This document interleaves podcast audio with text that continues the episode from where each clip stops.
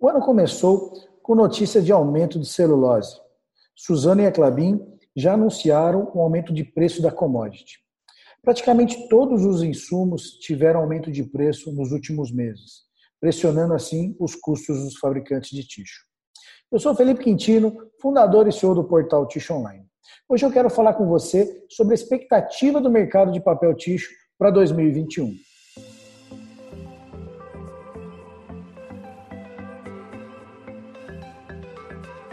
Nós temos uma expectativa muito boa com relação ao mercado de papel ticho no quesito consumo. A tendência é de crescimento de consumo para esse ano de 2021, assim como foi no ano de 2020. Muito puxado por conta ainda da pandemia, os novos hábitos de higiene da população, né, a substituição de secadores de mão uh, por papel, né, por papel toalha. Então, o consumo de ticho ele tende a aumentar esse ano e nos próximos cinco anos. Né? O que não é muito boa é a expectativa com relação a, a, custos, né? o quesito custos. Os custos estão apertando aí cada vez mais as margens dos fabricantes de ticho. Nós estamos tendo aumento de celulose, aumento de aparas, aumento de maculatura, aumento de gás, aumento de lenha, né? Embalagens plásticas estão subindo demais, caixas de papelão, produtos químicos, todos os custos ah, ligados diretamente e indiretamente com, com a fabricação do papel ticho tiveram aumentos significativos aí no último ano e mês a mês tem, vão tendo esses aumentos, né? E o grande problema que o, o fabricante de ticho está encontrando hoje é com relação ao repasse, ao reajuste de preço para os supermercados. As grandes redes varejistas não estão aceitando né, esse repasse de preço. Isso pode causar problemas futuros. Né? Hoje a gente não tem um problema de desabastecimento de ticho, porque a nossa capacidade de produção ainda é muito boa.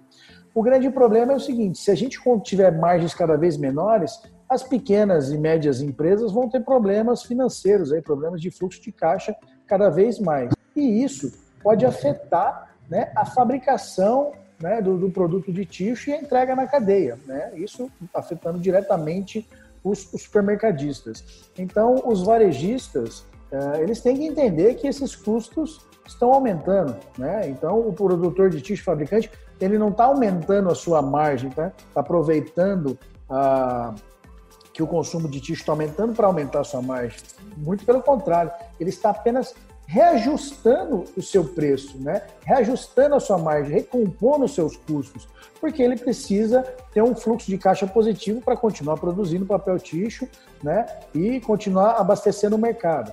Graças a Deus, aqui no Brasil, nós não temos um problema de abastecimento, como eu falei, o nosso mercado de ticho, as nossas fábricas dão conta uh, tranquilamente da produção. Mas a gente tem países como os Estados Unidos, por exemplo, que é o maior consumidor de ticho do mundo, onde eles não são autossuficientes na produção de ticho. Né? Então, eles precisam importar esse produto. Então, lá a cadeia acaba faltando o produto de ticho no mercado. E as empresas conseguem repassar esses custos para o mercado. Isso pode vir a acontecer no Brasil futuramente. Né?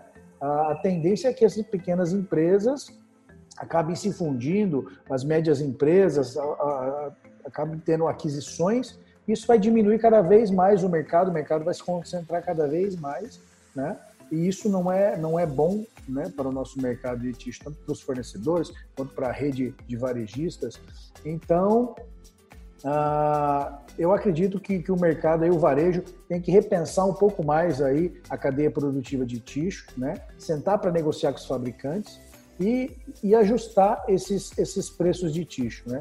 Então, ajustar essas margens, compor melhor esses preços, para que os fabricantes tenham fôlego aí para continuar na produção.